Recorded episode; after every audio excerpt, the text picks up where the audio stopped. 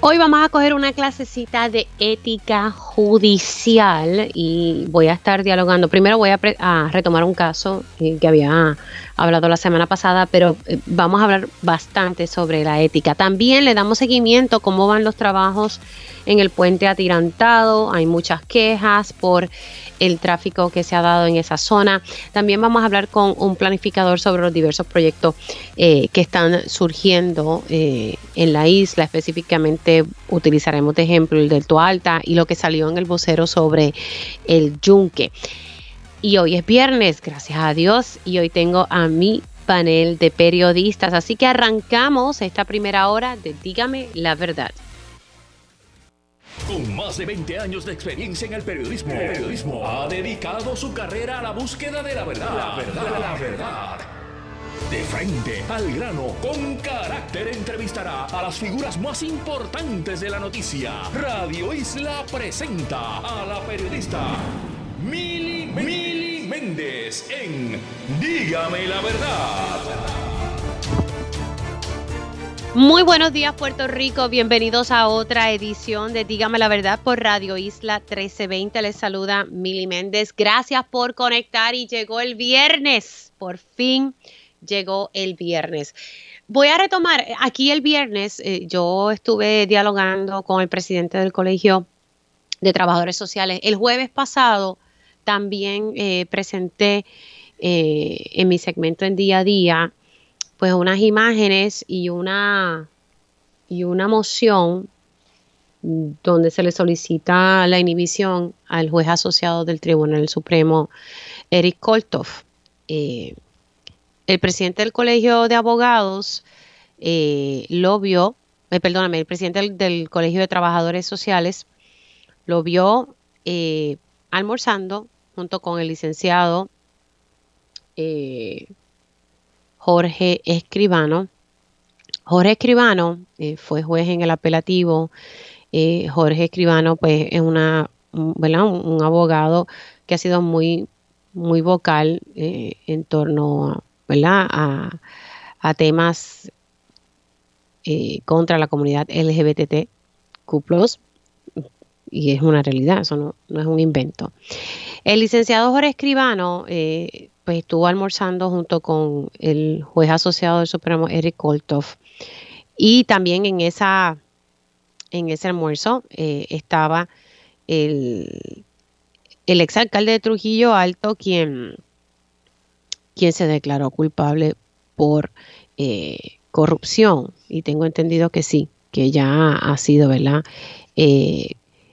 convicto y tiene que entregarse a las autoridades porque a él se le dio una oportunidad, ¿verdad?, de, entregarse, pero ahora le dieron más tiempito, así que creo que es en abril que el exalcalde de Trujillo Alto, José Cruz, se estaría entregando a las autoridades. Así que a él se le dio una sentencia porque se declaró culpable de 24 meses de cárcel por, corrupción. Y precisamente nosotros tocando este tema, y la semana pasada su abogada, estoy hablando del alcalde, del exalcalde Trujillo Alto, sometió al Tribunal Federal para que le dieran unos 60 días adicionales para entregarse, y esto lo estoy sacando de una nota del compañero eh, Oscar Serrano. Oscar Serrano hoy sacó una nota sobre el tema que nosotros reseñamos el jueves pasado y el viernes aquí en este espacio y, me alegra mucho una, una nota, eh, ¿verdad?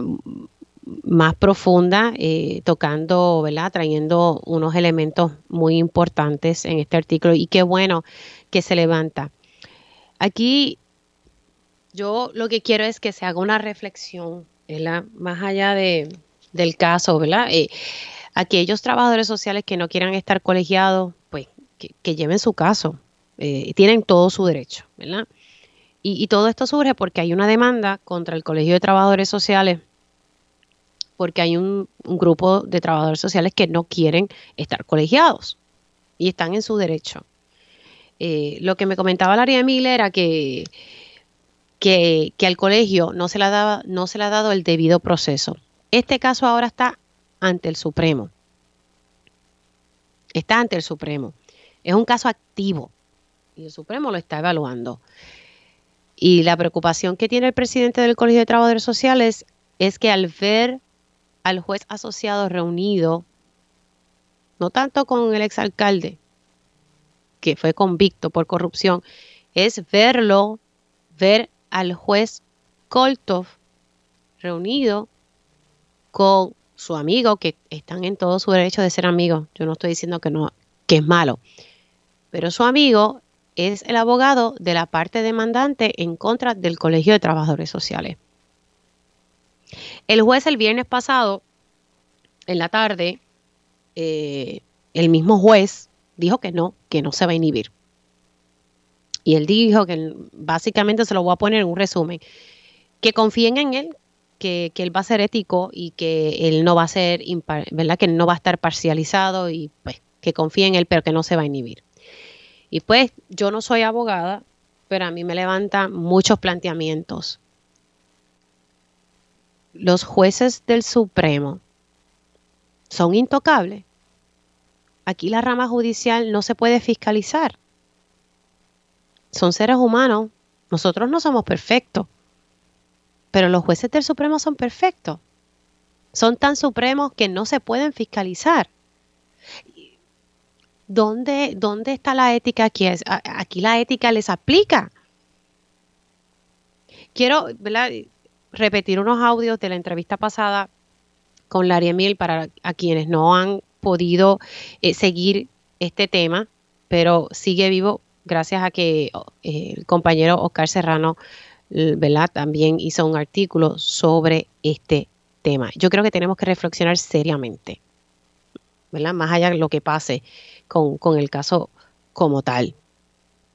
Vamos a escuchar lo, que me estaba explicando el presidente y, vuelvo y recalco, eh, licenciado escribano, le he texteado en múltiples ocasiones eh, y también eh, la producción en Telemundo, pues nos comunicamos la semana pasada. No, recibimos contestación, así que leí al aire lo que él me escribió por Facebook, que es prácticamente lo que le contestó en parte al compañero Oscar Serrano.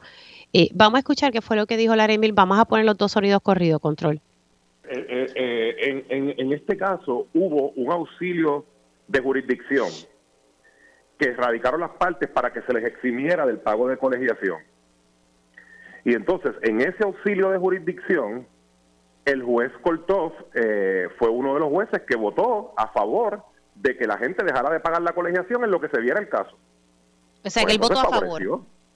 Claro, claro. Y tú tienes, yo te, yo te envié, ¿sabes? Tú tienes copia del documento, yo, te lo envié, ¿sabes? Yo no tengo, yo no tengo problema en decir, yo te envié el documento del Tribunal Supremo, donde aparece el juez Kortov diciendo que él votaría para que la gente dejara de pagar la colegiación. ¿Votaría o votó a favor? Votaría votó a favor, votaría. Lo que pasa es que como quedó 4 a 4, porque por la, por la, por la, por la salida de la jueza Anabel Rodríguez del Tribunal Supremo, el tribunal está en una situación que hay ocho jueces, así que en muchas ocasiones queda 4 a 4. Como quedó empate y cuatro jueces votaron eh, eh, votaron que el colegio, que la gente debió haber seguido pagando las cuotas, eh, al quedar 4 a 4, pues la parte que se ve afectada pues prevalece, que fuimos nosotros en ese momento, con esa resolución interlocutoria. Pero el juez votó con, con otros tres jueces eh, eh, a favor de que la gente dejara de pagar la colegiación. O sea, pero no, aquí, pero se quedó empatada la cosa. Se quedó empatada la cosa y entonces el Tribunal Supremo determina por el empate que entonces la gente, en lo que se ve el caso, tiene que seguir pagando la colegiación. Eh, pero cuando vamos a pagar, tenemos que pagar adentro. Así que cuando entro a pagar y miro hacia la izquierda, porque me recuerdo como ahora lo que pasó, pues está el juez Cortós, está el, visiblemente el que yo conozco como el exalcalde de Trujillo Alto, que se declaró culpable por corrupción, y está el abogado de la parte contraria a la nuestra en el caso del Supremo, que es el licenciado escribano. Y estaban allí compartiendo, ¿verdad? Inclusive un post en tu red social, el mismo, el mismo escribano lo acepta, te contesta y lo acepta, que estaba allí compartiendo con el juez. Así que, pues, admisión de parte, relevo de prueba y a nosotros pues nos genera una, una seria duda, Mili. Pues vamos a este, explicar a las personas por qué, porque quienes están escuchando pueden decir, bueno, pues un juez se está reuniendo con un amigo, están teniendo un almuerzo, ¿por qué eh, a ustedes le llama o levanta bandera el hecho de que eh, estuviesen juntos? ¿verdad? Voy a sacar del panorama al ex alcalde de Trujillo Alto, y, ¿verdad? Eh, pero vamos a hablar de, las figuras. O sea, eh, el, el, licenciado escribano es el abogado de quienes están demandando al colegio. Eso es así. Y ha llevado una demanda, inclusive ha comparecido a medios de comunicación con un discurso sumamente violento contra el Colegio de Profesionales del Trabajo Social. Y pues mira, Mili, este, si no, si no estaban hablando del caso, al menos generan una apariencia de conflicto de interés y eso los cánones de ética judicial son muy claros sobre eso. Ahí ustedes escucharon lo que tuvimos hablando eh, el presidente del Colegio de Trabajadores Sociales. Eh. Ahora, siendo las 16, voy a dejar ese caso ahí. Yo lo que hago es que lo planteo. Realmente quiero, y lo voy a poner de esta forma, yo quiero que me eduquen sobre esta cuestión de la ética, cuando aplica, cuando no aplica, porque vimos que en el caso de Canóvana, voy a traer ahora otro caso, en el caso de Canóvana, la defensa de doña Carmen, El, caso de Canóvana, el conflicto que hay entre vecinos, que lleva como cuatro años ya, en, ahí la defensa, el licenciado Michael Corona, le pidió a la jueza que se inhibiera. En ese caso, en horas de la tarde, otra jueza evaluó los argumentos del licenciado Corona y determinó que no, que la jueza no se tenía que inhibir, pero lo evaluó otra jueza. En el caso acá, pues el, juez Koltov se autoevaluó y dijo, yo no tengo que inhibirme, confíen. Soy una persona ética y yo voy a cumplir. Yo lo que quiero es realmente que aprendamos y que reflexionemos sobre la ética, porque lo que me preocupa a mí aquí es que estamos normalizando conductas antiéticas, estamos normalizando la violencia y estamos normalizando la corrupción, de verdad. Como que miramos para el lado y no nos indignamos. Y sí estoy indignada y sí estoy molesta. Porque nosotros no nos merecemos eso. Tengo de verdad que el placer de, de poder conversar con alguien y básicamente nos vamos a conversar como él lo haría en un salón de clase. Y yo pues como un estudiante tratando aquí de entender. Le doy los buenos días al profesor Guillermo Figueroa Prieto, es profesor en ética en la Universidad de, Puerto Rico, especialmente la, la, Escuela de Derecho de la Universidad de Puerto Rico. Le doy las gracias por sacar de su tiempo eh, para hablar de un tema que es el, uno que él domina. Buenos días, profesor. Hola, buenos días. ¿Cómo está? Y gracias por la invitación. No, no, gracias, gracias a usted. Oriénteme. Eh, vamos a hablar un poco sobre la, la, ética judicial. Yo sé que, ¿verdad? En distintos, hay como distintos renglones, me había dicho, ¿verdad? Otro, otro, otro profesor con quien estuve dialogando.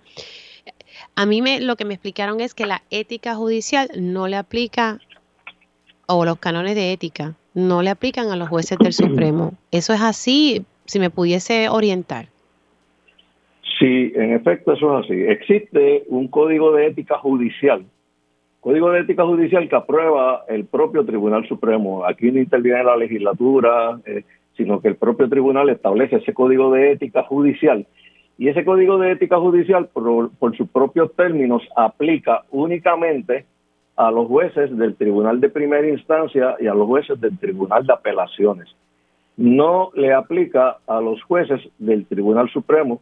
Ellos mismos son los que hacen el, el, el código y pues eh, no se lo aplican. Eh, no es nada raro en eso porque en Estados Unidos es, igual. Eh, los, tanto los jueces del Tribunal Supremo de Estados Unidos como los jueces del Tribunal Supremo de Puerto Rico no están regulados por código de ética alguno. Entonces, cuando surgen estas circunstancias y se solicita que un juez no participe en un caso, quien único resuelve esa controversia es el propio juez como en este caso el juez cortó. Si él decide, yo puedo participar, mi mente está tranquila y participa, y nadie puede revisar esa decisión que hizo el juez Cortó, ni la juez presidenta Oronos, ni siquiera los demás siete jueces pueden ir por encima de eh, la decisión del juez Cortó de participar en el caso. Eh, distinto en el tribunal de instancia, por ejemplo, si un abogado quiere recusar a un juez o una jueza, eh, presenta la moción de recusación, esa moción, primero el, juez la, considera, si, se, si entiende que se debe eh, inhibir, pues inhibe. Si entiende que no se debe inhibir, no queda su decisión final, sino que entonces se le pasa a la juez administradora del centro judicial y, y, esa juez pues, se lo refiere a otro, a otro juez o ella misma lo resuelve para que haya una segunda opinión sobre esa decisión inicial. En el caso de los jueces del Tribunal Supremo, no hay ese margen a una segunda opinión. Es lo que ellos digan y se acabó. ¿Qué pasa? Que en este caso, el juez Cortop dice: Mi mente está tranquila, pero es que ese no es el criterio. El criterio no es un criterio eh, eh, subjetivo, lo que yo pienso. El criterio es objetivo. ¿Cómo se ve esto ante los ojos de la ciudadanía? Como usted lo está viendo, como lo veo yo, y como lo vería, eh, yo, yo estoy seguro que el 90% o el 95% de los jueces de instancia y del Tribunal de Apelaciones entenderían que en esa situación procedía eh, la inhibición del juez. ¿Procedía entonces? Para mí, claro, para mí, con un criterio, como yo le digo, objetivo. No lo que piensa el juez, sino cómo se ve esto ante eh, los ojos de la ciudadanía, que de hecho el Tribunal Supremo ha aprobado ese criterio de cómo se ve esto ante los ojos de la ciudadanía para los jueces del Tribunal de Primera Instancia y del Tribunal de Apelaciones. Esto, esto es eh, aquella norma que viene del tiempo de los romanos. La mujer del César no solamente tiene que ser puricata, sino que lo tiene que aparentar. Y aquí se trata del mensaje que se le da a la ciudadanía. Y en ese sentido, eh, yo entiendo que el juez Cortó eh, le ha fallado malamente al Poder Judicial. Profesor, de verdad que, y aquí yo estoy, estoy desahogando mi frustración, de verdad. Yo, porque uno ve a los jueces y uno les tiene un respeto y, yo digo que se los merecen porque hay unos jueces eh, que hacen una labor extraordinaria. Pero uno ve esto y uno dice, wow, eh, son intocables los jueces del Supremo, literalmente. O sea, y, no hay forma de que alguien pueda pasar juicio sobre su labor, eh, sobre su ética. O sea, eh, nos tenemos que nos tenemos que chupar ese e, ese limber, como me dirían allá en Utuado. bueno, eh, déjame déjame decirte lo siguiente. el problema que estamos viendo ahora, en este caso del juez Cortó, es un problema que se ha discutido en fechas recientes en Estados Unidos con la con los jueces del Tribunal Supremo de Estados Unidos. Eh, eh, ahora mismo había eh, hay una un, gran reparo a que el juez Clarence Thomas participe en todos estos casos que tienen que ver con los incidentes del 6 de enero en Estados Unidos, debido a que su esposa Ginny Thomas ha sido una persona bien vocal en eh, el apoyo de esos grupos que participaron a favor de, de, atacar la legalidad del proceso de las elecciones. Y, y ahora ha surgido otro señalamiento hacia la esposa del juez presidente, John Roberts. La esposa del juez presidente, John Roberts, tiene un negocio de placement, de colocación de abogados, por ejemplo, de abogados que quieren ir a trabajar a bufetes y ella entonces eh, ayuda, eh, intercede para que eh, esos abogados que quieren ir a trabajar a bufetes, pues logren entrada. Y ha devengado sumas millonarias de eso y ahora mismo están atacando al juez Roberts porque su esposa aparte pues, tiene estrechos vínculos con todos esos bufetes que comparecen a postular en el propio Tribunal Supremo. Y antes de eso, hace como 20 o 30 años, hubo un señalamiento también sobre el juez Calía, que se había ido de cacería con el vicepresidente Cheney en ese momento, en el mismo avión del vicepresidente, cuando había un caso pendiente ante el Tribunal Supremo, eh, eh, precisamente eh, eh, que, en el cual participaba el juez Calía, y el juez Calía, igual que hizo el juez Kortov, emitió una opinión y dijo, yo no me tengo que inhibir, yo compartí en el avión con el vicepresidente Cheney, compartí dos semanas que estuvimos hospedados en, en, una, en, en, unas cabañas en Luisiana mientras participábamos de, la cacería, pero nunca hablamos del caso. Y es cuestión de que yo nunca hablé del caso, créeme, no me tiene que cuestionar otra vez el criterio subjetivo, yo, lo que yo pienso, y no es ese. Y esa decisión de Luis Calía fue duramente criticado eh, por comentaristas en, en la prensa, en, todo, en todos este, los ámbitos, de la misma manera que se debía estar criticando esta decisión del juez Koltov. Bueno, para atajar ese problema, ahora mismo la American Bar Association hace tres semanas celebró una reunión en Luisiana y, aprobaron una resolución. Eh, la American Bar Association, la Cámara de Delegados, eh, aprobó una resolución solicitándole al Congreso de Estados Unidos que corrija este problema estructural que hay de que los jueces del Supremo no le responden a nadie y que el Congreso apruebe legislación para que eh, los jueces del Supremo tengan que responder a alguien, a algo. ¿Quién es ese alguien? ¿Cómo es ese algo? Eso habrá que buscar la manera, eh, pero que no sea la decisión del juez eh, subjetivamente yo no me tengo que inhibir y aquí no ha pasado nada y vamos a ver el caso. Independientemente de lo que esté pensando la ciudadanía y el resto de la profesión legal común, tanto en el caso de Estados Unidos como en el caso de Puerto Rico. Así que yo espero, eh, eh, esta no es la primera vez que se le plantea al Congreso, ¿verdad? Pero es un problema duro porque es el choque de poderes. Por un lado está el poder legislativo, que es el Congreso, y el poder judicial, que es el Tribunal Supremo. Y entonces, pues hay unos, unos elementos ahí bien difíciles de bregar. Eh, y uno, uno pensaría, pues mira, de quien debe salir esto mismo diciendo yo estoy de acuerdo, es del propio Poder Judicial. Que sea el propio Poder Judicial el que le diga al Congreso, mira, que no es que tú tienes que intervenir en, lo que me corresponde a mí constitucionalmente, sino que nosotros mismos vamos a establecer una forma de que los jueces eh, eh, puedan ser eh, revisados en esa o, que su decisión pueda ser compartida con los demás eh, eh, jueces, ¿verdad?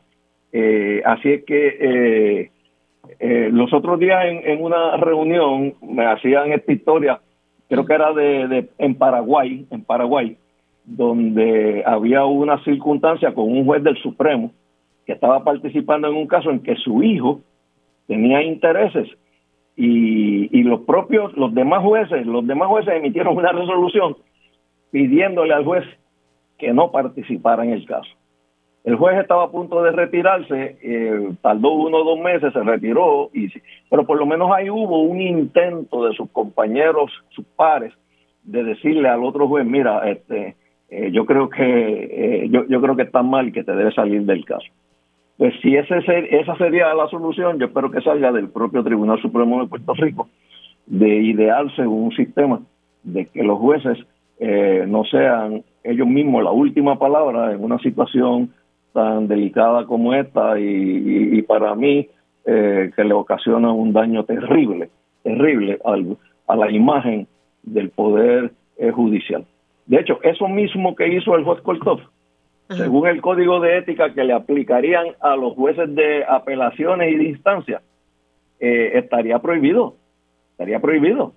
Eh, el, el, el, el, canon de, ética los cánones de ética judicial le dicen a los jueces que no participen de actividades sociales cuando en esas actividades quienes invitan o quienes participan de manera prominente son eh, partes que tienen casos ante el tribunal o abogados que con frecuencia acuden al tribunal. Y entonces, pues eh, el, canon de, de, ya de inhibición lo que dice es que un juez de instancia del Tribunal de Apelaciones eh, debe inhibirse por cualquier causa que razonablemente arroje dudas sobre su imparcialidad para adjudicar o que tienda a minar la confianza pública en el sistema de justicia. Mire, no hay duda de que si ese canon le aplicara al juez Kortov, tenía que inhibirse, tenía que inhibirse. Eh, y no, no tendría que esperar a que un canon sea quien se lo dice, sino que sea su propia conciencia de juez, de juez. O sea, hay que saber ser juez. Bueno. Profesor, yo le doy las gracias Y, he estado aquí calladita escuchándolo, porque todo lo que usted ha planteado me parece importante. Estuve hablando también con otro profesor, ¿verdad? Fuera del aire, y, me gustó mucho que haya traído los casos también del Supremo en Estados Unidos. Eh, me quedo, ¿verdad?, con la frustración de que, pues, lo que determinen los jueces del Supremo en, la cuestión ética, ¿verdad? Y que el Código de Ética Judicial no les aplica, eh, eh, ¿verdad? Me quedo con la frustración, pero sigo, seguiré haciendo la reflexión. Eh, yo creo que debemos exigir que sí, que sean fiscalizados y, que sí tengan que responder por decisiones o, por conductas, ¿verdad? Que, que, pudiesen arrojar, ¿verdad? La, la apariencia eh, eh, que se ponga en duda. Bueno, profesor, se lo agradezco. Eh, mire, estos son temas que se deben discutir públicamente porque afectan, nos afectan a, todos como sociedad, la sociedad en que vivimos. Así es que yo, pues, en un sentido la felicito porque usted fue, pues, la que sacó esa noticia el viernes, un fin de semana largo y las noticias que salen los viernes usualmente como que, que a veces desaparecen. Lo saqué el jueves, lo saqué jueves en Telemundo y entonces lo, lo, lo traje para radio eh, ah, me esa, fue la que yo vi, la de radio, sí. Pero, pero nada, tú sabes, eh, seguiremos, seguiremos, porque yo creo que hay que seguir calando, eh, ¿verdad? Eh, hay que seguir calando ahí en la conciencia. Claro que sí. Bueno, profesor, cuídese mucho y lindo fin de semana. Gracias, igual a ustedes. Cómo no. Ahí ustedes escucharon al profesor Guillermo Figueroa Prieto. Él es profesor en el área de ética y conoce mucho sobre la ética judicial eh, y está en la Escuela de Derecho de la Universidad de Puerto Rico, ¿verdad? Una, mente eh, brillante y que pues tuve la oportunidad de poder dialogar porque no es lo mismo que lo diga yo, eh, que lo diga un profesor que sabe de estos temas y que nos ha dado a todos una clase sobre esto. Y no olvidemos, y con esto me voy a la pausa, control, que el juez Koltov, y lo, y lo reseña el compañero Oscar Serrano en su nota, fue el mismo juez del Tribunal Supremo que juramentó a la hija del candidato, ¿verdad? O precandidato o alguien que tenía aspiraciones en la alcaldía de Ponce por el PNP, eh, y lo hizo dos semanas antes de los demás aparecieron esas fotos y, hubo una controversia eh, por eso. Así que yo creo que es hora que sigamos ahí, ahí, porque nadie está por encima de la ley, ni siquiera los jueces del Tribunal Supremo. Hacemos una pausa, regresamos en breve. Y ya estamos de regreso aquí en Dígame la Verdad por Radio Isla 1320. Les saluda Mili Méndez. Gracias por conectar. Ahora vamos a hablar sobre el puente atirantado. Ayer nos decía el, secretario, el director de la Autoridad de Carretera, Edwin González, que estaban trabajando sobre esto. Eh, el alcalde de Comerío está muy molesto por, ¿verdad? Él, entiende que aquí no se están haciendo, eh, que no se ve, ¿verdad? Trabajos en el puente. Esto ha generado una congestión increíble, pero también quiero recordar que hay una, hay una investigación corriendo en, en, la Cámara de Representantes sobre el puente atirantado y precisamente esa investigación fue una resolución que había presentado el representante Juan José Santiago. El, el representante... Eh, sometió esa, esa resolución donde pues se le pedía información e investigar todo esto a fondo. Pero eh, la, la, que está, la comisión que está llevando eh, esta fiscalización es, eh, es otra, no es la que preside el representante, que es la Comisión de Asuntos Municipales, pero básicamente se han hecho vistas públicas y no sé en qué ha quedado todo esto. Y tengo en línea telefónica al representante Juan José Santiago. ¿Cómo está? Sí, buenos días para ti, Mili, para todo el pueblo de Puerto Rico y como siempre un saludo especial a mi gente linda de la montaña. Saludos. Representante, ¿qué, ha pasado con, con, ¿verdad? Con, con, esta resolución de investigación, las pistas públicas? ¿Qué, qué ha ocurrido aquí? Porque me decía ayer el, secretario que, que era, ¿verdad? El, director de carretera que, que sí que se estaba trabajando eh, en el puente. Lo que pasa es que es algo complejo, según me estaba explicando ayer aquí en entrevista. Todos podemos, Mili, todos podemos adjudicar que es una situación compleja, que es una situación que requiere un nivel de especialización y de conocimiento de ingeniería eh, muy riguroso, ya que este es el único puente atirantado que tiene Puerto Rico. Por otro lado, no podemos sacar de perspectiva de que este director lleva ya dos años de administración, o sea, lleva dos años conociendo la situación del puente atirantado y saber que luego de la clausura, que estuvieron más de un mes anunciando la clausura del puente, hablar de que ahora no se ha hecho nada allí porque se está haciendo una investigación forense de la estructura del puente, caramba, nos parece que está muy lejano de lo que sería eh, un, proceso eh, mucho más efectivo para el beneficio de la ciudadanía. Si sabíamos que íbamos a cerrar ese puente, si se había ya trabajado un plan para la clausura, en ese mismo término de tiempo tenían que también hacer ese tipo de eh, análisis e investigaciones. Claro está, ahora pues es un poco más fácil ya que el puente está cerrado para hacer esas investigaciones, pero se tenían ya infecciones anteriores. por otro lado, el, el asunto que muy bien tú mencionas del alcalde de Comerío, yo eh, quien me conoce, quien conoce a este servidor como representante de los pasados dos años, no he sido un representante de entrar en controversias que no redunden en mejorar la mm. calidad de vida de mi gente. Eh, yo creo que el alcalde de Comerío está siendo justo y está haciendo lo que le corresponde, que es atender un reclamo de la ciudadanía comerieña y de todas las personas que transitan hacia Comerío que durante la mañana se encuentran con la situación de que una policía eh, coloca allí unos conos cerrando el carril hacia Comerío para provocar que todas estas personas vayan hacia el área de Naranjito y tengan que virar en el, en el cruce que nosotros usualmente le llamamos el cruce de las banderas. Me parece que el tránsito siempre ha fluido, ¿verdad? Dentro de la dentro de lo que va provocado y de lo que provoca el intenso tapón, ha fluido bastante siempre que se tienen los carriles todos abiertos. Eh, por otro lado, tengo que. ¿Pero qué, es lo que están haciendo? Por ejemplo, estoy viendo el post de, del alcalde de Comedío eh, y él dice, hoy volvieron a discriminar a los agentes de Naranjito en contra de la ruta hacia Comerío. Elevaremos nuestro reclamo al superintendente de la policía y exigiremos que de una vez y por todas articulen un buen plan de tránsito que acabe con este caos mañanero. Sí, no, no es la primera vez que esto sucede, por eso es que el alcalde hace reclamo. De hecho, yo he estado en conversaciones con con el comisionado de la Policía Municipal de Naranjito, quien es la persona que ha tomado la decisión de en varias ocasiones cerrar este carril. Aquí de lo que estamos hablando es que de todas las personas que transitan la carretera 167 en dirección de Bayamón hacia Comerío, cuando llegan al puente, eh, a Puente Plata, el puente de las Palomas, que usualmente conocemos allí, cuando llegan a ese cruce y van a girar hacia la izquierda, que es hacia el área de Comerío y unas comunidades de Naranjito, se encuentran que hay unos conos allí colocados cerrando el tramo y que tendrían que entonces ir hacia Naranjito y virar en U para poder ir hasta Comerío. Esto ha provocado eh, intensos tapones. Yo me he comunicado con la policía estatal, ellos pues eh, desconocen eh, cómo se ha tomado esa decisión. Sí, sé que ellos han estado cuando los conos están allí colocados y pues tratan, ¿verdad?, de, colaborar y que el, tránsito fluya, pero nuevamente, sin esos conos ha sido demostrado anteriormente que fluye eh, el tránsito y fluye, ¿verdad?, dentro de la, de la intensidad que provoca el tapón.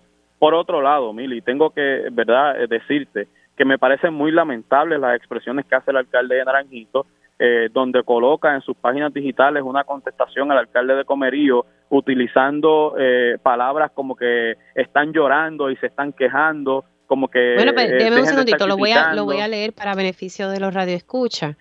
Eh, no acostumbro a hablar de compañeros, colegas, alcaldes, pero en esta ocasión me veo obligado. Acabo de escuchar unas expresiones por mi vecino alcalde de Comerío, donde prácticamente le echa la culpa a la Policía Municipal de Naranjito sobre un llamado caos y discrimen hacia su pueblo. Alcalde, nuestros hombres y mujeres de la Policía Municipal se sacrifican a diario, madrugando, en ocasiones bajo la lluvia. Entonces, dice aquí, los líderes en los momentos difíciles se crecen y buscan soluciones y no ponerse a quejarse o llorar por los medios. Usted indica que llamó a mi oficina para dialogar. Falso. Nunca ha llamado y ni siquiera a este servidor cuando usted tiene línea directa conmigo y con usted. Y yo con usted. a eso se refiere usted, por eso las leí.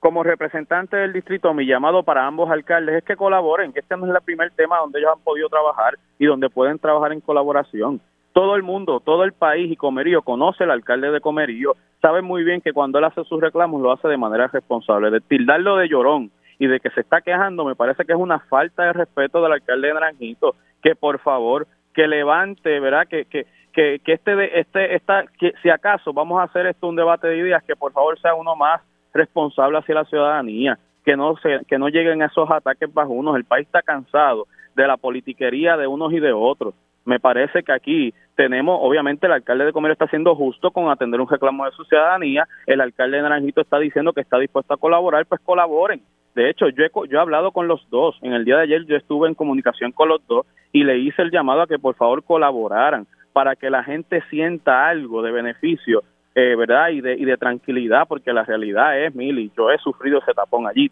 a diario y ese tapón, ese tapón suele ser de una hora 45 minutos y hasta de dos horas y eso le quita la tranquilidad a cualquiera, eso provoca que tu día pues, llegues tarde al trabajo, llegues tarde a la escuela, a la universidad, tendrá algún sitio, alguna situación de citas médicas, así que mi, volvemos, mi llamado a los alcaldes es que colaboren para que la situación se pueda mitigar.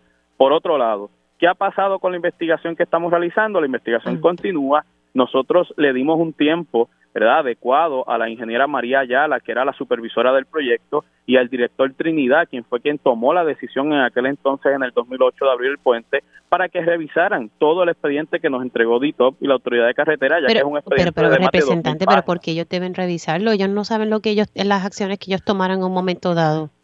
Lo que pasa es que aquí, 14 años después, nadie investigó, nadie quiso hacer nada. Aquí se hablan de unas investigaciones que se realizaron que nada terminaron porque ni tan siquiera un informe se hizo. Y usted puede confiar en que esas personas, eh, ¿verdad? Porque darle unos documentos a, unas personas que sabrá Dios si ellos eh, jugaron un papel eh, en, esas malas decisiones, me parece eso es peligroso. Representante. Bueno, sin, sin lugar a duda levanta sospechas, sin lugar a duda levanta suspicacia del proceso era curioso que en el día de que en ambas vistas públicas eh, los funcionarios se les olvidó todo, no acordaban, peor aún, la ingeniera allá, la que era la supervisora y, verdad y la representante del gobierno de Puerto Rico ante el proyecto, eh, no conocía y no precisó en las vistas públicas ni tan siquiera las funciones que ella realizó durante todo el periodo de construcción del puente. Eh, y los documentos que, le llegaban eran unos documentos específicos y de repente el documento que hablaba de las deficiencias del puente no le llegó a ella, le llegó a otra persona. Por eso es que nosotros continuamos la investigación. De hecho, sí, hemos estado tratando de contactar al ex secretario bajo la, eh, la, administración de Fortuño y se nos ha hecho casi imposible contactarlo para que él nos hable también, porque este puente se inauguró en el 2008 a finales donde prácticamente estuvo como unos 40 días abiertos, luego pasa la, un cambio de administración y pasaron a 4, 8, 12 años, allí nada sucedió. Queremos entrevistar a todas esas personas porque incluso en, los informes de transición, cuando ellos recibían en las inspecciones con las deficiencias y los vicios de construcción de, esos puentes, de ese puente, no se hizo nada. Pero volvemos, estamos en ese proceso también debo decirte que vamos a estar citando una ocular allí, una vista ocular allí en el puente, toda vez de que allí no ha pasado nada y que la información ha sido, eh, verdad, eh, ha fluido de manera limitada y muy mínima hacia la comisión. Nosotros eh, le hemos solicitado en el día de hoy al director de carreteras y a la secretaría del DITOP que nos haga llegar la copia del plan de trabajo actualizado y una, una copia de calendarios y de trabajos ya realizados. Allí se han movido unas vallas de concreto, allí se han hecho algunas trabajo que queremos conocer y queremos saber qué está pasando, porque claro está, la ciudadanía molesta y los puedo entender y yo me incluyo, tenemos ese tapón todos los días y cuando miramos hacia allá no ha pasado nada y no queremos pensar que esos 18 meses eh, se aumente a, dos años o tres años más. Usted sabe que eso, eso es una posibilidad. Me tengo que ir porque ya tengo que entregar a la pausa, pero vela con, con mucho respeto, yo a mí no me parece eh, adecuado que se le den unos documentos públicos a unos exfuncionarios que sabrá Dios jugaron un papel importante, de momento se desaparece un documento y nos hemos chavado. O sea, sí, de hecho, ellos, ellos van a estar, ellos están sobre, ¿verdad? Bajo juramento dentro de las pistas públicas, no pueden mentir. Y realmente lo que se está haciendo es confrontando con ellos los documentos. Ah, o eh, sea, de ahí en adelante la forma como usted me lo dice es como si se le dieran los documentos a ellos. No, eso no puede ser, tú sabes. No, no, es solamente confrontar los documentos para ah. que en efecto nos, nos digan si se acuerdan o no, porque eran documentos que ellos firmaban y que ellos recibían. Representante, gracias por haber entrado unos minutitos. Se cuida y buen fin de semana. Ustedes escucharon al representante Juan José Santiago. Hacemos una pausa, regresamos en breve. Y ya estamos de regreso aquí en Digamos la Verdad por Radio Isla 1320. Les saludan Mili Méndez. Gracias por conectar. Hemos estado hablando esta semana desde el martes sobre el caso de Toalta a raíz del cierre de, del atirantado y la carretera 861 que ayer hablábamos con con el director de la autoridad de carretera sobre eso y, que nos decía, ¿verdad?, que, iba a tomar tiempo esos arreglos en la carretera 861. El alcalde de Toalta, al igual como el alcalde de Comerío y, muchos otros, están frustrados ante toda la congestión vehicular que se está dando en, esa zona. Y al cerrar el puente atirantado, pues en Toalta la cosa se puso más difícil en, términos de tránsito. El alcalde de Toalta se le ocurrió la idea de que vamos a construir otra carretera. Lo que pasa es que para construir otra carretera en unos terrenos pues hay que pedir unos permisos y ya eso pues lo hemos discutido aquí que el alcalde no tiene los permisos, ya la EPA me dio contestaciones. Eh, el lunes el personal del, del alcalde tienen que ir a la oficina del Departamento de Recursos Naturales y Ambientales porque ellos eh, paralizaron. La, remoción de terreno, los vehículos pesados que estaban en, esos terrenos que han sido clasificados como agrícolas, eh, ¿verdad? Eh, un suelo rústico, uso agrícola. El alcalde solamente tenía el permiso de la autoridad de tierras para entrar en la zona. Nada, todo esto surge. Por lo que les expliqué al principio. Todos estos cierres de carretera, pues los alcaldes están buscando opciones. Pero me trae también a discutir un poco sobre el, borrador del plan de, que tiene la Junta de Planificación sobre el plan de uso de terreno, eh, eh, sobre este reglamento que se está evaluando. También salió esta semana en el periódico El Vocero eh, que el yunque también se pudiese ver afectado. Y entonces, pues, están pasando como que muchas cosas. Y quería hablar con el, con David Carraquillo Medrano, él es gerente de, de planificación y desarrollo comunitario de Hispanic Federation, planificador. Saludos, ¿cómo está? Saludos, gracias. Gracias por la oportunidad de tenerme aquí. Bueno, hablemos un poquito, ¿verdad? Eh, comenzaré con el caso del Yunque porque me, me, llamó bastante la atención cuando lo vi en, en, el vocero de cómo, ¿verdad? Eh, esto que se está evaluando pudiese afectar el Yunque. Yo, Dios mío, el Yunque es nuestra, bueno, una de tantas, de nuestras joyas. Eh, ¿Cómo vamos a permitir, ¿verdad? Que, que se afecte. Y, sé que usted está siguiendo esto muy, muy a menudo. Sí, este pues el, borrador de reglamento conjunto eh, representa una amenaza severa este, para muchas de las parcelas en, Puerto Rico, comerciales, eh, de conservación y, dotacionales también. Este, pero en el, en el caso que me están presentando del, del yunque, pues al igual que se ha hecho en muchos otros lugares en Puerto Rico con este borrador, no, no cambia en lo absoluto la definición de los objetivos que se quieren tener este, de conservación o de promover este, e, el uso responsable del área. Sin embargo, en las enmiendas que se están presentando en el documento se le están añadiendo por debajo de la mesa eh, muchos usos que no son compatibles con esa área. En el caso de conservación o bosque, como el yunque, pues están aumentando de una a dos las casas que pueden tener en, en cada en cada finca. Este, también se le está otorgando eh, de forma ministerial, que eso lo que significa es que si tú sometes un proyecto, pues nadie lo evaluaría, simplemente se aprueba. Este, se estaría añadiendo de carácter ministerial pues la aprobación de Airbnb, de guest houses, de proyectos de tiny houses, entre otros usos que no son compatibles con el espacio de bosque. Y en áreas de conservación, este, lo mismo, este, se están permitiendo eh, los desarrollos de proyectos como hospedería o... Pero esto dentro del yunque. Como Esto dentro del yunque. Correcto. Y, y hay cosas este, no, te que deberían disculpa, estar no, no, escuché. Hola, ¿me, escucha? Es que no escuché tu contestación. Esto es incluso, e, eso que se está proponiendo es dentro, o sea, de, del yunque como tal, dentro, no, no en las áreas. Del yunque. O sea, el, el yunque como tal realmente está caracterizado por estar definido por tres zonificaciones que son recursos, bosque y preservación de recursos. Las tres definiciones este, pues, tradicionalmente han sido muy restrictivas, lo cual es lo responsable.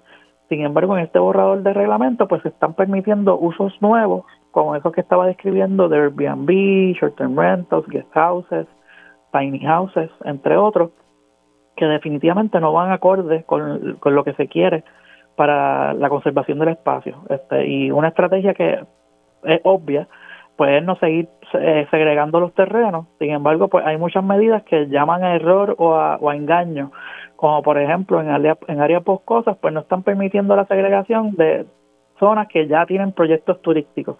Pero obviamente, pues cualquier persona que conozca el proceso sabe que las segregaciones no pasan después de que el proyecto está, pasan antes. Este, y sin embargo, este tipo de segregaciones pues no están eh, siendo implementadas como deberían.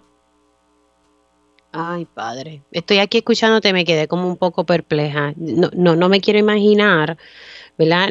Aunque sea o en las áreas de afuera del yunque o dentro del yunque. Es que es una joya que nosotros tenemos y eh, eso a le pregunto, porque sabemos que quien administra eso eh, es a nivel federal. Eh, ¿Aquí se hicieron consulta o hay que hacer algún tipo de consulta al gobierno federal en torno a esto que se está proponiendo en el borrador de reglamento conjunto?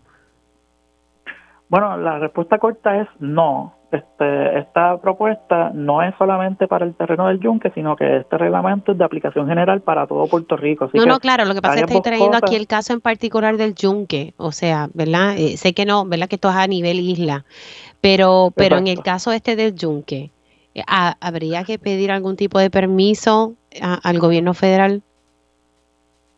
Bueno, para, el gobierno de Puerto Rico tiene la capacidad de, manejar las, las las cosas que tienen que ver con zonificación, de que se están violentando leyes federales de reservas naturales, pues definitivamente. Eh, lo importante aquí es que la Junta de Planificación está erróneamente y se podría decir que está maliciosamente este, añadiendo usos que no son compatibles con estas áreas con el único con la única intención de aumentar recaudos a través de una reforma contributiva a la propiedad. Esto es información que está contenida en el plan de fiscal de la Junta de Control Fiscal hacia, el gobierno de Puerto Rico y este esta reingeniería del proceso de permiso este se va por encima de las leyes.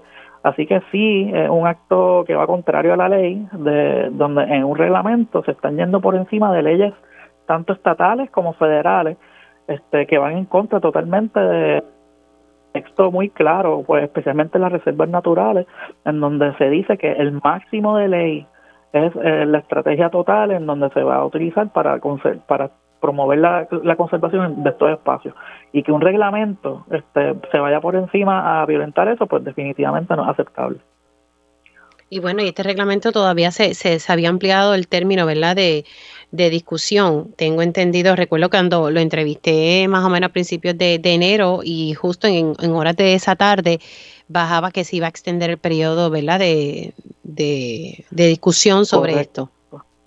Correcto, el periodo de comentarios original era hasta el 20 de enero, después lo extendieron hasta el 21 de febrero, que eso fue el lunes, este, este martes pasado, este, así que ya cerró el periodo de comentarios y ahora pues este, estamos esperando por la Junta de Planificación el que evalúe responsablemente todos esos comentarios, lo cual me, alegra mucho decir el que la participación de esta vez ha sido apoteósicamente eh, viva este, de parte de tanto de las organizaciones como de las comunidades. Me atrevo a decir que son cientos y cientos de, ponencias en contra de ese reglamento conjunto que se han sometido. Este, y ya pues veremos cuál, eh, cuál, cuál será la determinación de la Junta de Planificación de hacerle caso a la gente o ignorarlo. Bueno, ay señor, qué mal. Hay que estar pendiente a esto y te agradezco eh, por haber estado unos minutitos y, hablar sobre esto, porque es que vi ese artículo del vocero y quería tocarlo y de momento, ¿verdad? Pasan tantas cosas aquí que, que no lo pude elaborar, pero gracias por haber entrado. Cuídate mucho. Seguro que hablar. Cómo no. David Carraquillo Medrano, él es planificador, pero también es gerente de planificación y desarrollo comunitario en Hispanic Federation. Hacemos una pausa y por fin hoy no hay vista pública que interrumpa mi panel de periodistas. Al regreso con mi panel.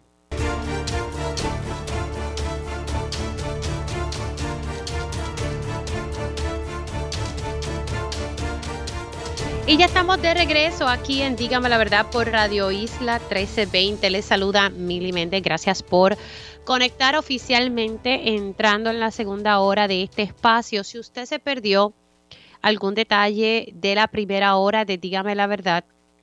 En especial hoy es un buen día para que escuche el podcast cuando usted pueda.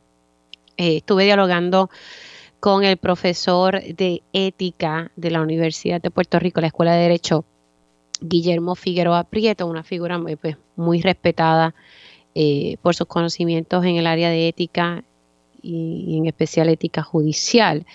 Y hoy yo le pedí encarecidamente que nos diera una clasecita de ética a todos en especial utilizando en el contexto el caso de la demanda contra el Colegio de Trabajadores Sociales que se metió, ¿verdad? Un grupo de trabajadores sociales que está ante el Supremo de Puerto Rico y, y lo que publiqué la semana pasada de las fotografías y la moción que solicitó, que presentó la defensa del Colegio de Trabajadores Sociales para que el juez Eric Koltov se inhibiera de, un, de esa demanda. Eh, fue el presidente del Colegio de Trabajadores Sociales quien vio al juez almorzando con su amigo, eh, con el convicto exalcalde de Trujillo Alto y su amigo, eh, el licenciado escribano, quien también es pastor. Y el juez decidió el viernes pasado que no, que él no, que él no tiene que, que no tiene que inhibirse, pero sí reconoce en esa resolución que, que, se reunieron, que almorzaron juntos. Eh, y pues nada, lo, utilicé ese caso para hablar un poco y, y explicarle a la gente y yo aprender también a la vez, porque cuando hablaba con otro profesor y me enteré que pues que el código el código de ética, los canones de ética judicial, pues no no le aplican al Tribunal Supremo. La realidad es que el Supremo, según lo que me explicaba el profesor, aprobó un código de ética judicial que le aplica al Tribunal de Primera Instancia, al Tribunal de Apelaciones, no le aplica a los jueces del Supremo. Lo mismo pasa en Estados Unidos, no solamente aquí. Así que nadie puede revisar las decisiones, nadie puede ir por encima de las eh, resoluciones o determinaciones que hagan los, jueces del Tribunal Supremo. Es, es como me decía el profesor, es lo que ellos digan y se acabó. Así que los tribunales del los jueces del Tribunal Supremo son intocables, tanto aquí como en Estados Unidos. Literalmente. El profesor nos dio una serie de casos a nivel en Estados Unidos actuales y, más viejitos. Y a mí eso, y eso a mí me molesta. Pues sí, me molesta. Porque aquí nadie está por encima de la ley. Nadie. Hay jueces que hacen una labor extraordinaria el juez del Tribunal Supremo, el juez estrella, hay que decirle usted y tenga. Lea las determinaciones que él ha hecho. Excelente. De verdad. Hay que decirle usted y tenga.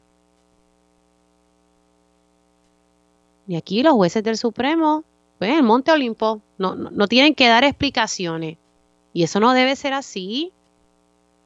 Y no podemos seguir normalizando eh, conductas que rayan en lo antiético, no podemos seguir normalizando la violencia, no podemos seguir normalizando la corrupción.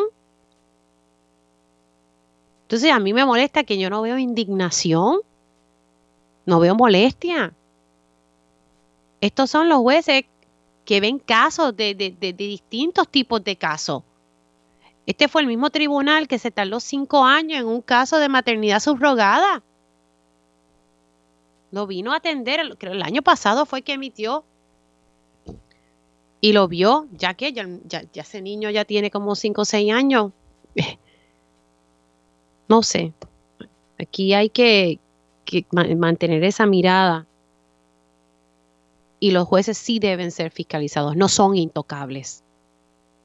Hay unos que sí son honorables, hay otros pues usted llega a sus conclusiones. Pero nada, voy, siendo las 11 y no voy con mi panel de periodistas porque voy a arrancar con este tema con ellos. Ellos cubren los asuntos del país día a día. Eso les da una perspectiva única sobre los temas del momento. Ahora, en Dígame la Verdad, entramos en nuestro panel de periodistas.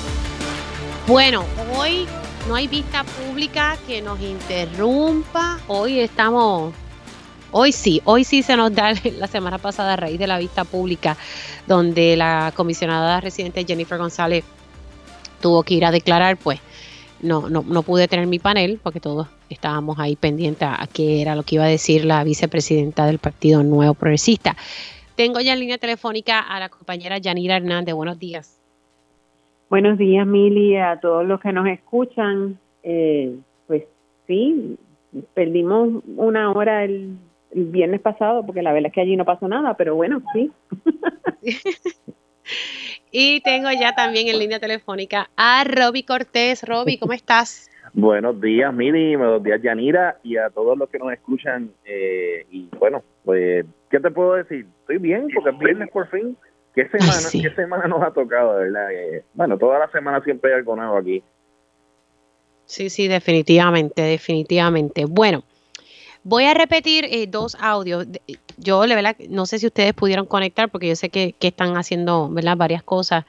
Eh, pero honestamente yo tengo que decir que el profesor Guillermo Figueroa Prieto mm, me dio una excelente clase y, pude escuchar, lo estaba escuchando con detenimiento, eh, explicando eh, todo esto de, ¿verdad? de los cánones de, en la rama judicial y cómo el código de ética no le aplica al Tribunal Supremo. Y pues yo estoy que convulso porque no me parece correcto, pero bueno, e, e, ese, ese es el estado que tenemos en, en, este momento. Y voy a repetir dos audios e ir aquí, vamos a poner los corridos eh, para que entonces los compañeros lo puedan escuchar. Eh, pero cuando vamos a pagar tenemos que pagar adentro. Así que cuando entro a pagar, no, no, no, e, ese no es. Disculpa, ir aquí. No, no es ese, discúlpame. Es el, son los audios de Guillermo Figueroa Prieto, de a ver si tengo aquí los números, el 517 y el 518. Vamos con el 517 primero. En el caso de los jueces del Tribunal Supremo, no hay ese margen a una segunda opinión. Es lo que ellos digan y se acabó. ¿Qué pasa? Que en este caso, el juez Cortón dice: Mi mente está tranquila, pero es que ese no es el criterio. El criterio no es un criterio eh, eh, subjetivo, lo que yo pienso. El criterio es objetivo cómo se ve esto ante los ojos de la ciudadanía, como usted lo está viendo, como lo veo yo y como lo vería, eh, yo, yo estoy seguro que el 90% o el 95% de los jueces de instancia y del Tribunal de Apelaciones entenderían que en esa situación procedía eh, la inhibición del juez. ¿Procedía entonces? Para mí, claro, para mí, con un criterio, como yo le digo, objetivo. No lo que piensa el juez, sino cómo se ve esto ante eh, los ojos de la ciudadanía, que de hecho el Tribunal Supremo ha aprobado ese criterio de cómo se ve esto ante los ojos de la ciudadanía para los jueces del Tribunal de Primera Instancia y del Tribunal de Apelaciones. Esto, esto es eh, aquella norma que viene del tiempo de los romanos. La mujer del César no solamente tiene que ser puricata, sino que lo tiene que aparentar. Y aquí se trata del mensaje que se le da a la ciudadanía. Y en ese sentido, eh, yo entiendo que el juez Cortó eh, le ha fallado malamente al Poder Judicial. De hecho, eso mismo que hizo el juez Cortó, según el código de ética que le aplicarían a los jueces de apelaciones y de instancia, eh, estaría prohibido. Estaría prohibido. Eh, el, canon de, ética los cánones de ética judicial le dicen a los jueces que no participen de actividades sociales cuando en esas actividades quienes invitan o quienes participan de manera prominente son eh, partes que tienen casos ante el tribunal o abogados que con frecuencia acuden al tribunal. Y entonces, pues eh, el, canon de, ya de inhibición lo que dice es que un juez de instancia del Tribunal de Apelaciones eh, debe inhibirse por cualquier causa que razonablemente arroje dudas sobre su imparcialidad para adjudicar o que tienda a minar la confianza pública en el sistema de justicia. Mire, no hay duda de que si ese canon le aplicara al juez Kortov, tenía que inhibirse, tenía que inhibirse. Eh, y no, no tendría que esperar a que un cano sea quien se lo dice, sino que sea su propia conciencia de juez. Ahí ustedes escucharon al profesor Guillermo Figueroa Prieto.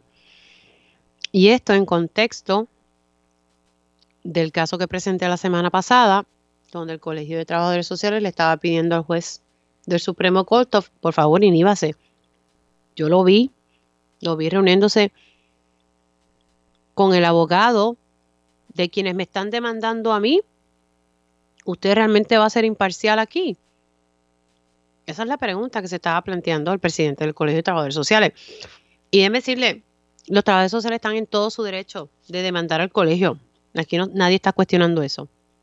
Lo que estamos cuestionando es porque un juez que está viendo un caso que está activo ante su tribunal se reúne con el abogado de una de las partes. Yo no estoy diciendo que no sean amigos, no, no, que, que sean panas, eso no pasa nada. Pero como dice el profesor, tú sabes la apariencia, ¿verdad? Lo que esto da a entender. Y esto es lo que siempre deben velar y cuidar los jueces. Que lo tienen que hacer los demás jueces. Ay, pero los de Supremo no. Imagínate, si yo tengo un caso ante el Supremo, me chavé. Frita estoy, no puedo cuestionarle nada. Eh, voy a comenzar contigo, Yanira, porque creo que, ¿verdad? Yo la semana pasada hablaba con ustedes sobre, esto. Mili, eh, es bien terrible eh, porque nosotros vivimos en una sociedad en la que la mayoría de las instituciones están manchadas. La confianza del pueblo en la mayoría de sus instituciones está eh, manchada, está, está afectada. Lacerada. Y, y, es, y es bien terrible eh, que alguien tenga, eh, conozca que, que este tipo de situación es por la que se podría inhibir cualquier otro abogado o cualquier otro juez eh, pero yo, como tengo la toga de juez del Tribunal Supremo y nadie me saca de aquí hasta que cumpla la edad y estoy en otro nivel, en otra casta eh, social de intocable, eh, pues me siento con la autoridad de simplemente lacerar aún más la confianza del pueblo en, un, en una institución tan importante como lo es el Tribunal Supremo y decir, pues a nadie le importa, yo no veo ningún problema, pues por supuesto, yo estoy segura que si usted le pregunta a cualquiera de los demás jueces que han eh, que le han pedido su inhibición y que el Tribunal Supremo ha aprobado la inhibición en algunos de los casos, no veían ningún problema con que ellos lo estuvieran viendo. El problema no es como yo lo veo, es cómo lo ven los demás. Así que me parece que es una triste página. Eh, que se escribe en la historia de nuestro Tribunal Supremo. Eh, y no sé, nosotros debiéramos repensar estas cosas, pero como hasta en esto el coloniaje es, eh, el coloniaje permea, pues, pues nos tenemos que chupar lo, las reglas que impuso el, el Tribunal Supremo de los Estados Unidos y que nosotros replicamos sin protestar. Voy contigo, Roby. Bueno, aquí vemos la importancia tan grande que hay a la hora de, de, de, escoger las personas que entran a, esta, al Tribunal Supremo de Puerto Rico y que muchas veces uno ve, eh, cuando los gobernadores deciden eh, poner personas que tú dices, pero ven acá, o sea, ¿por, qué esta persona está entrando ahí? Al, y, y, por eso es tan importante, ¿no? Para los gobernadores, ¿no? En algún momento decidir quién va ahí eh, yo creo que, en este caso pues estamos viendo, como dijo Yanira, la, es la casta de esta esta esta élite eh, de, personas no que que, son intocables eh, legalmente hablando pero y éticamente hablando pero que que nada o sea representan entonces en, cierto modo lo peor de, de, un pueblo que, que, que está buscando eh, resolver situaciones de criminalidad, situaciones de injusticia, eh, y que de momento pues tuve situaciones así que aunque es un caso que no necesariamente es algo criminal ni es algo que tenga que ver con, con, una situación, ¿verdad? ¿no? De, vida o muerte en cierto modo, pero que deja ver claramente cómo entonces estos estas personas que tienen el poder decisional final de, de, de, de muchos asuntos que nos, que nos que son importantes, ¿no? Para nosotros siempre, ¿no? Porque las, decisiones de ellos son finales y firmes. Eh, pues, o sea, ¿cómo es, ¿cómo es que estas personas, pues simplemente, pues, no les importa el hecho de que pues tengan que reunirse con, con el, con la persona que, con, el demandado, en cierto modo, pues porque es pana, eh, con acusados de, de, otros asuntos, ¿verdad? Porque en esa foto también vemos otras personas, ¿no? Dentro del de restaurante pero no sé, o sea, yo creo que, es algo que nos deja ver una realidad aquí, además del Tribunal Supremo, hay una sociedad allá arriba que en cierto modo piensa que, vive de esa forma intocable. Y lo vemos en los, los innumerables casos de, corrupción que se terminan dando y los que todavía no se han dado y que están ocurriendo en estos momentos. Y así por el estilo, o sea, es, como que es una es como una, un, retrato de, parte de lo que es Puerto Rico actualmente, de, personas que simplemente pues eh, se creen que pues, yo, hago lo que me da la gana, no hay problema, yo no estoy haciendo nada malo, porque pues, simplemente pues, me reúno con mi pana y yo creo que la, cuestión de la apariencia nos aplica a todos, a, tantos a tantos oficios. En, o sea, nosotros como periodistas, por ejemplo, nos aplica también porque, o sea, nosotros eh, en nuestro, en, o sea, ¿me entiendes? O sea, igual a los abogados, igual a todos, pero pues tenemos una élite que, que nada, no importa, se reúne con quien sea, cuando sea y como sea. Y eso pues, deja un mal gusto, deja un mal gusto, mal sabor en, Sí, sin duda alguna. Y, y, cuando, ¿verdad? Se dice pues que el código de ética judicial o el canon de los cánones de ética judicial no les aplica, pues es más frustrante todavía. O sea, es más frustrante todavía. Y habla como de una prepotencia de los de, de, de esa de esos funcionarios. Después de todo, ellos son funcionarios públicos como cualquier otro a mí me preocupa, ¿verdad? Los, casos que llegan ahí. Entonces, también aquí hay que agregar a, a la discusión, en el Supremo ahora mismo hay cuatro y cuatro, ¿verdad? Son ocho. Si están empatados, pues no se resuelve nada porque no pueden estar empate. Así que es importante, por otro lado, ¿verdad? Hay un nombramiento, no sé cuándo el gobernador va a hacer un nombramiento, pero bueno, eh, el tiempo dirá. Eh, ese es otro análisis que se pudiese hacer sobre ¿verdad? cómo está conformado ahora mismo el, Tribunal Supremo y cómo quedaría luego de ese nombramiento si es que lo hace. Y mi preocupación sobre otros casos que lleguen ante el Supremo y que sean casos que, ¿verdad? Que, que, estén ante su consideración. Yo no me quiero imaginar que, que pudiese pasar, pero bueno, Vamos a, pasar a otros temas. Eh, no pude hablar con ustedes sobre la, vista pública del viernes pasado. Yo creo que Yanira lo, resumió de una manera muy, muy brillante. Y es que, pues, nada, ¿qué? Una hora, más de una hora, pues esa vista duró más de una hora. Diantre. Yo, yo le decía a José Aponte la semana que él estuvo participando en el panel político aquí, daba vergüenza ver eso, de verdad. Aquello parecía un mitin político. Eh, voy contigo, Robin, este y paso con Yanira. No, definitivamente lo que vimos hace una semana eh, y escuchamos fue literalmente, eh, yo pensaba que era un programa político pagado, porque pues de momento la vista que era sobre un tema, sobre el tema de la persecución, una alegada persecución política contra empleados que estuvieran en contra de, o que no estuvieran a favor de, de, pues, la todavía comisionada residente futura candidata para la gobernación, Jennifer González, pues, que recibiría no eh, algunas sanciones, etcétera, pues eh, pues se convirtió en cierto modo pues un meeting político porque pues eh, primero pues la todo el PNP se unió y eso es algo pues que hay que admirar no que, que de ese partido que pues que en cierto modo pues cuando necesita momentos de unidad pues se unen y, en este caso llegaron una planadora eh, en contra de, de, de, porque de verdad que pues lo dejaron solo también. El, el PPD dejó solo a, a, Ferrer con Jesús Manuel. Creo que había otro otro, otro, legislador, también con él, eran tres en total de, del PPD. Pero que obviamente, pues, cuando de momento tú ves a, Tomás Rivera Chat, que no tenía nada que tocar ahí, de momento estaba allí sentado. Eh, pero pues, ya tú sabes que, que, esto se convirtió en un, en un lema político y, y, lo hicieron perfectamente en ese aspecto.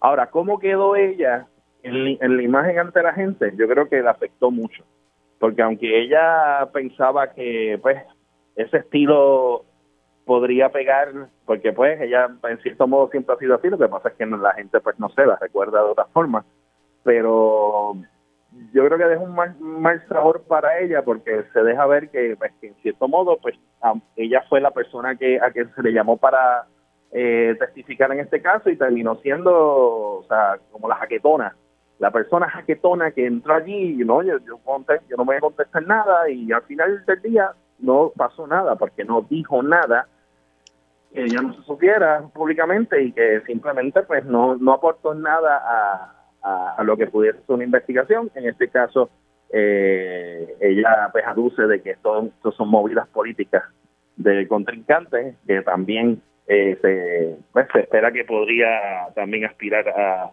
a la comisaría residente en este caso. Pero no, esto, guerra política y pérdida de una mañana y tarde y de nuestra hora de fines pasados. Mira, sale ahora y, comparto esta información. Es que están buscando a sujetos armados que asaltaron un banco en Dorado. El vehículo en el que viajaban fue hallado pero quemado. Y este asalto se dio en la calle Méndez Vigo en Dorado. Y básicamente pues asaltaron este banco a las 10 de la mañana. Eh, y se trata de tres sujetos que estaban que estarían fuertemente armados y viajaban en una pick azul. El vehículo fue hallado quemado en el área del Caracol. Así que están ahí investigando eso la policía, un asalto que hubo en un banco en Dorado. Eh, ay, Dios mío, se me olvidó el otro tema que iba a tocar. Eh, espérate. Ah, ya, sí, sí, sí. Lo de... pero Yanira, eh, no sé si... ay, Yanira habló, ¿no? Ay, perdóname, Yanira, adelante. Yo como que me pero pero no hay mucho más no hay mucho más que agregar realmente o sea yo hacía mucho tiempo que no me sentaba a ver una vista pública y pienso que que, que debía haberme quedado sin haber visto ninguna porque mi vida es más feliz eh, la realidad es que, con razón eh, la gente no cree y, y tiene poca fe en el en la legislatura y en y en, el, y en los políticos de este país, eh, porque lo que vimos allí fue un espectáculo bochornoso eh, de todos los, de, eh, por donde quiera que uno lo mire, más allá de la presentación de la comisionada residente que fue allí como vicepresidenta del Partido Nuevo Progresista, y, y, se comportó como, como tal, como una política más eh, pudiendo haber dado cátedra, lo que hizo fue pues más de lo mismo, más de lo que estamos acostumbrados. Eh, me parece también penoso que, lo, eh, que, los representantes del Partido Popular hayan dejado solo al presidente de la comisión, eh, un joven que está comenzando en estas lides y que pues por, por las razones que sean decidió llamar a esta vista pública y enfrentarse eh, a, a una a una política que lleva mucho tiempo, que tiene mucha mucho conocimiento de cómo se mueve la cosa la, cosa política y la cosa legislativa. Eh, y me parece que, que lo echaron a, los, a las leonas en este caso, a la leona en este caso. Eh, pues ella se lo comió porque porque sabía porque tenía la experiencia, porque tenía el bagaje necesario, pero eso no significa que ganó. Yo creo que tanto él como ella perdieron en el favor del público porque lo que se vio fue un espectáculo politiquero y la gente ya está cansada de eso.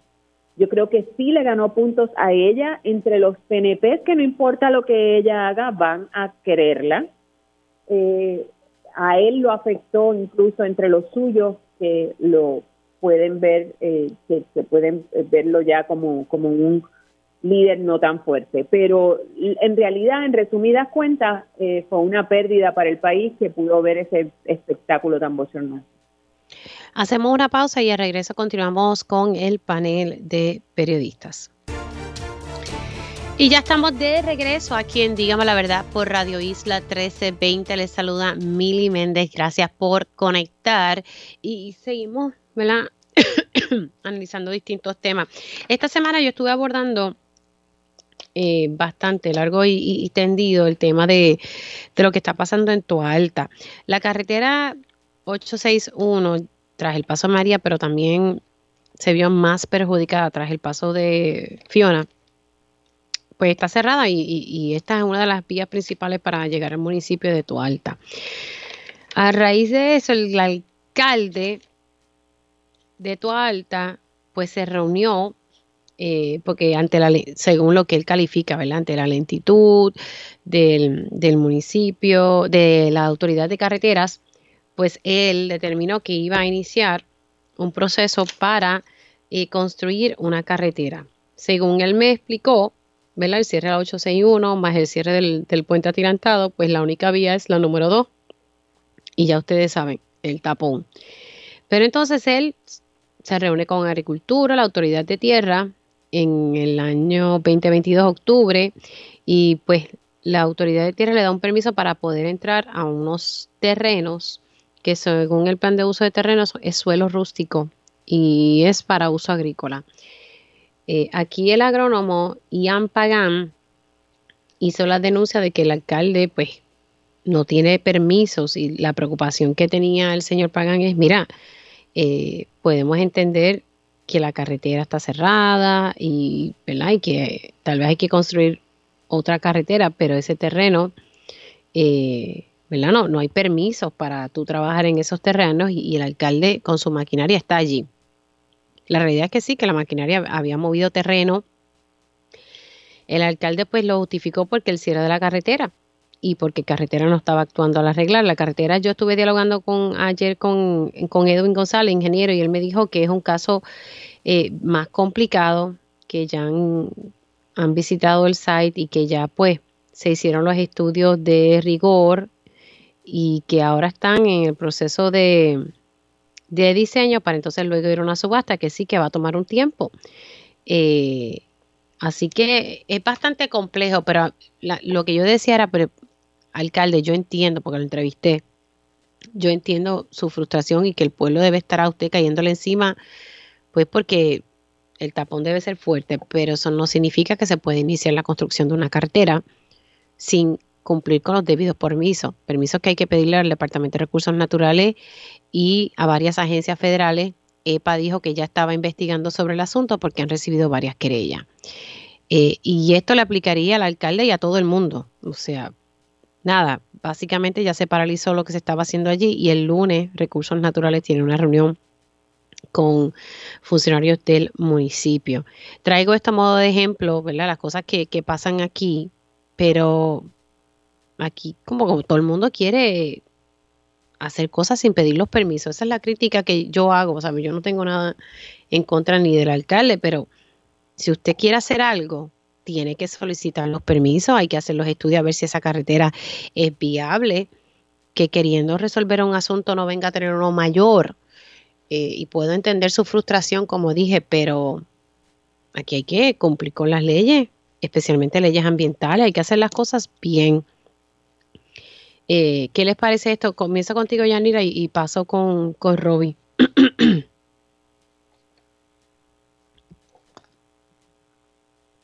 estoy en mute, estaba en mute. Sí, no te preocupes. Eh, el, ¿Qué te puedo decir? El, lo que pasa es que aquí nada pasa.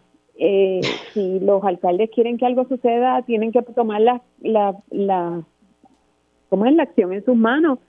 Esto es aquí como, casi, casi como, eh, pido, ¿cómo es? Mejor pedir perdón que pedir permiso que tiene sus consecuencias, sí, que muy probablemente esto trae más problemas que soluciones, pues también, pero algunas veces uno ve que aquí nada se mueve y entonces, pues, o lo hace el alcalde o no se hace.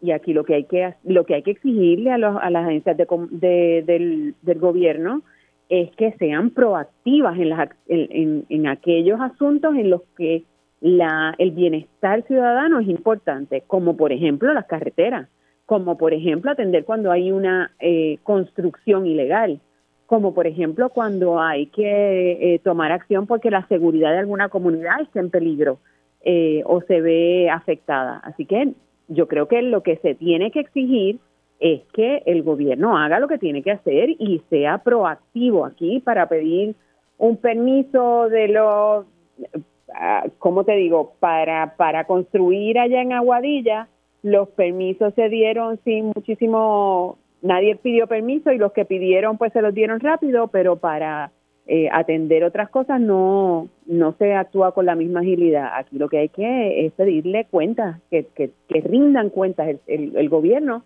de cómo da los permisos y de, y de la celeridad que se tiene que dar en los casos que tiene que tener celeridad, porque hay algunos que se tiene que tomar su tiempo por, por, por el impacto y la implicación, pero hay otros que simplemente son áreas ya impactadas que lo que hay que hacer es poner y ejecutar. Por eso es que llevamos cinco años y no se ha hecho los arreglos tras María. Sí. Roby. No, yo, creo que ese es el punto. O sea, aquí tenemos dos asuntos. Uno a nivel local, un alcalde que, le está reclamando, mira, este, nos tienes aquí atrapados porque no hay no hay vías para poder movernos.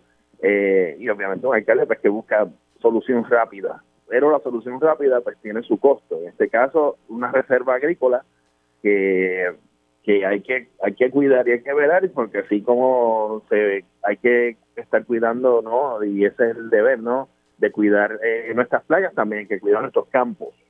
Y eso es importante. Ahora, eh, también vemos el, el asunto de las agencias de gobierno, en este caso que eh, Departamento de Transportación y Obras Públicas, Autoridad de Carreteras, que, que deben ser moverse más aún con el asunto del puente atirantado. O sea, o sea, tenemos un puente atirantado que lo cerraron hace ya casi un mes y al día de hoy, incluso hace unos minutos, el, el compañero Eliezer Ramos de, de Guapa eh, puso un video. O sea, allí no están haciendo nada en ese puente.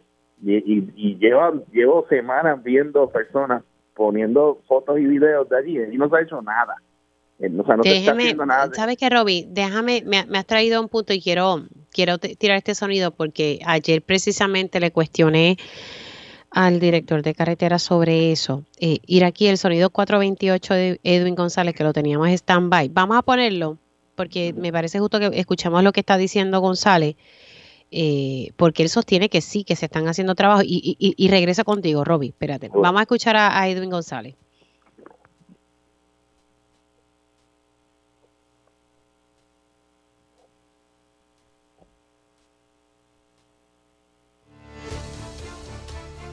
Bueno. Me tengo que ir a la pausa, ir aquí. Hola. Bueno, ok. El, sonido 4, 428 que está en, en, el rundown, nada, cuando puedas para poder tirarlo y, si tenemos que irnos a la pausa, pues me voy a la pausa, pero quiero que, como estamos hablando del tema del, del puente atirantado, que la gente tiene la impresión que allí no se está trabajando y, y precisamente ayer le estaba cuestionando a Edwin González, eh, el director de carreteras, eh, sobre, sobre ese particular. Vamos a escuchar qué fue lo que dijo.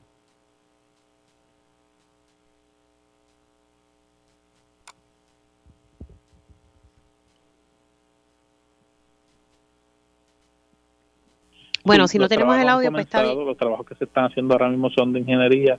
Eh, se está haciendo una agrimensura de la, del, del deck, ¿verdad? Del, hablando de Rabichuela, el piso del puente, se removieron todas las barreras que se colocaron en el 2014, se está haciendo esa agrimensura, eh, verificando ¿verdad? si ha habido diferencias en las ondulaciones en la losa eh, de verdad de las agrimensuras anteriores en el tiempo para verificar si los estudios están eh, adecuados, hay que hacer algún cambio a esto.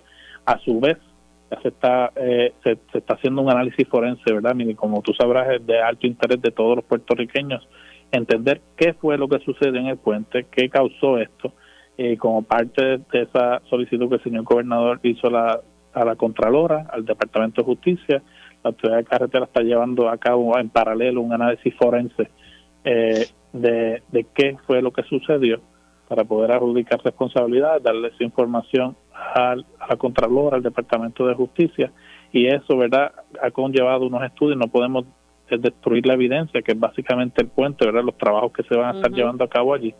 Eh, pero sí hay trabajo de ingeniería que está ocurriendo, el calendario continúa siendo el mismo. Ahí ustedes escucharon lo que dijo Edwin González. Eh, continúa, Roby. No, no, me, me, está interesante ver cómo hacen análisis de agrimensura, pero allí no se ven agrimensores. Eh, se, se, habla de un análisis forense. Eh, obviamente, en ese caso hay mucha papelería envuelta.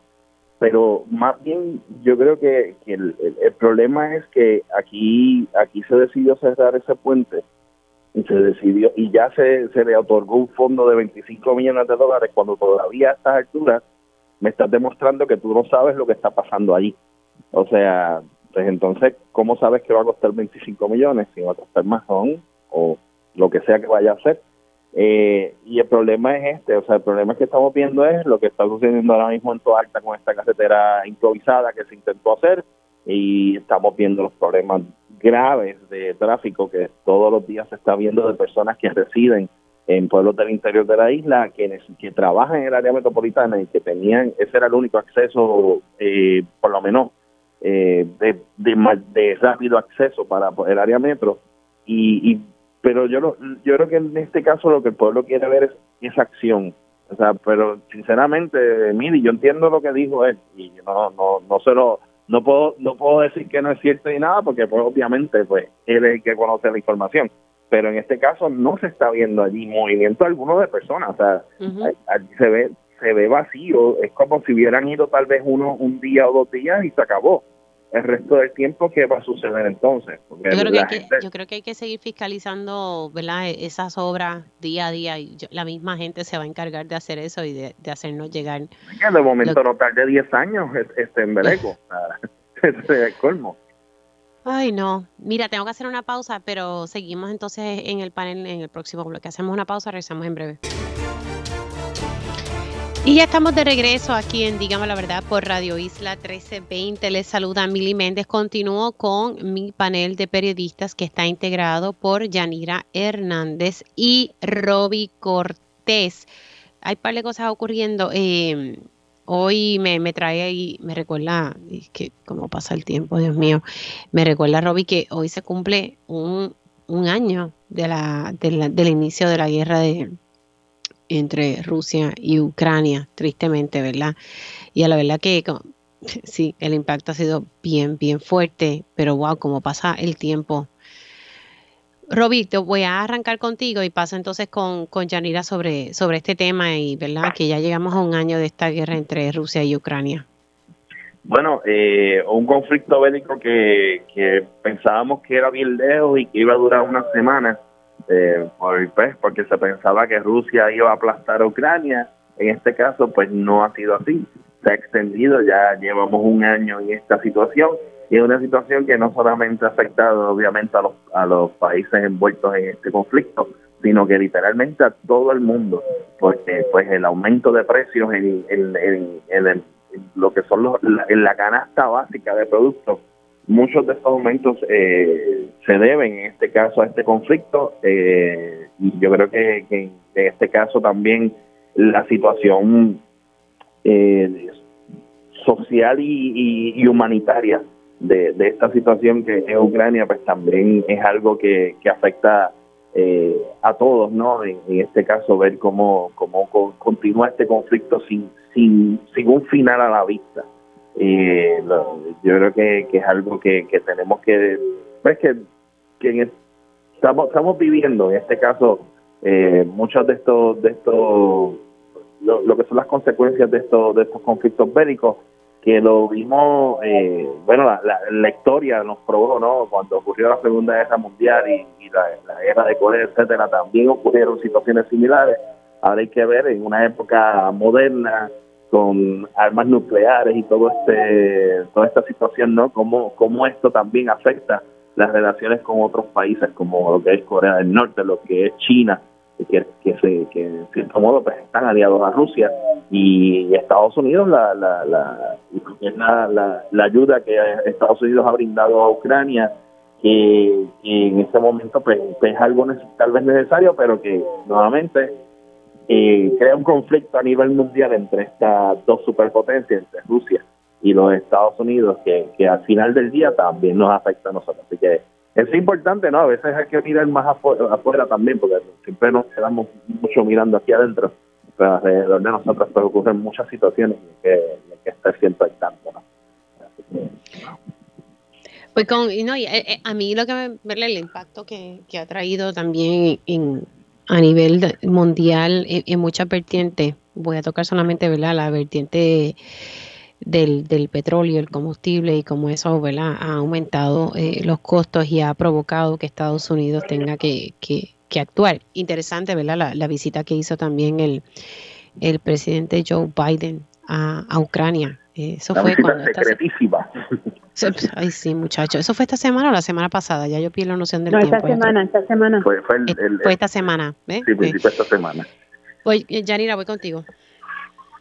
Sí, Mili, el, el, el conflicto de Ucrania, pues, ha puesto nuevamente en una situación complicada eh, al, el, el, el, grupo de países más potentes a nivel mundial, ¿no? Eh, y lo que tiene unas consecuencias locales, por supuesto, pero también tiene unas consecuencias a nivel de, de geopolíticas que, es importante que no perdamos de vista. Eh, lo que está sucediendo, pues todavía está muy lejos de, terminar. Aquí hay, yo me parecería que, que, lo que lo que se mantiene es una nueva guerra fría eh, y con unas implicaciones eh, muy importantes y muy peligrosas si se concretan eh, los peores pronósticos. ahora mismo Rusia no, no va a ceder un ápice. Estados Unidos ha anunciado nuevas sanciones y nuevas formas de presionar al gobierno ruso eh, y, queda mucho, queda mucho por, por, por, hacerse antes de que termine ese conflicto y no debemos quitar los ojos porque lo que allá suceda eh, aquí va a repercutir no solo en precios, no solo en el impacto de la de los comestibles, etcétera, sino también en la seguridad, porque después de todo, pues nosotros somos eh, parte de ese orden mundial y, y, y nos afectamos, nos afectamos duramente de una manera o de otra. Sí, no, sin duda, sin duda alguna eso siempre tiene sus consecuencias eh, a nivel mundial en, todos los sentidos. Eh, de verdad que sigo, no puedo creer que ya pasó ya un año sobre, sobre ese escenario y las imágenes que llegábamos a ver de explosiones de hospitales eh, en Ucrania, eh, ¿verdad? Por los ataques de, Rusia, eh, ¿verdad? Que tiene una pérdida humana, tiene ese lado humano que de verdad que siempre afecta mucho, al igual como el, el caso de Turquía, Dios mío, los temblores, aquello no, no para de, de, temblar y ver esas imágenes, ¿verdad? Que Turquía ahora mismo está pasando por, por una situación tan y tan difícil como, como país, ¿verdad? Que también es bastante fuerte. Bueno, mis hijos, se nos ha acabado el tiempo. Gracias por conectar. Se me cuidan mucho y por lo menos pues hoy no hubo vista pública que nos interrumpiera. Fue fin de semana. Igualmente, igualmente, por fin llegó el viernes. Y recuerden que siempre está la versión podcast de este y otros programas de Radio Isla 1320. Ustedes lo que tienen que hacer es conectar a través de radioisla.tv y ahí buscan el podcast de Dígame la Verdad y, y, los demás programas de Radio Isla 1320. Y los exhorto, si pueden, que escuchen el podcast de hoy cuando en horas de la tarde ya lo suban y escuchen esos primeros 20 minutos y la clasecita de, ética judicial eh, que nos dio hoy el profesor Guillermo Figueroa Prieto, profesor en la Escuela de Derecho en la Universidad de Puerto Rico. Hacemos una pausa y al regreso, tiempo igual.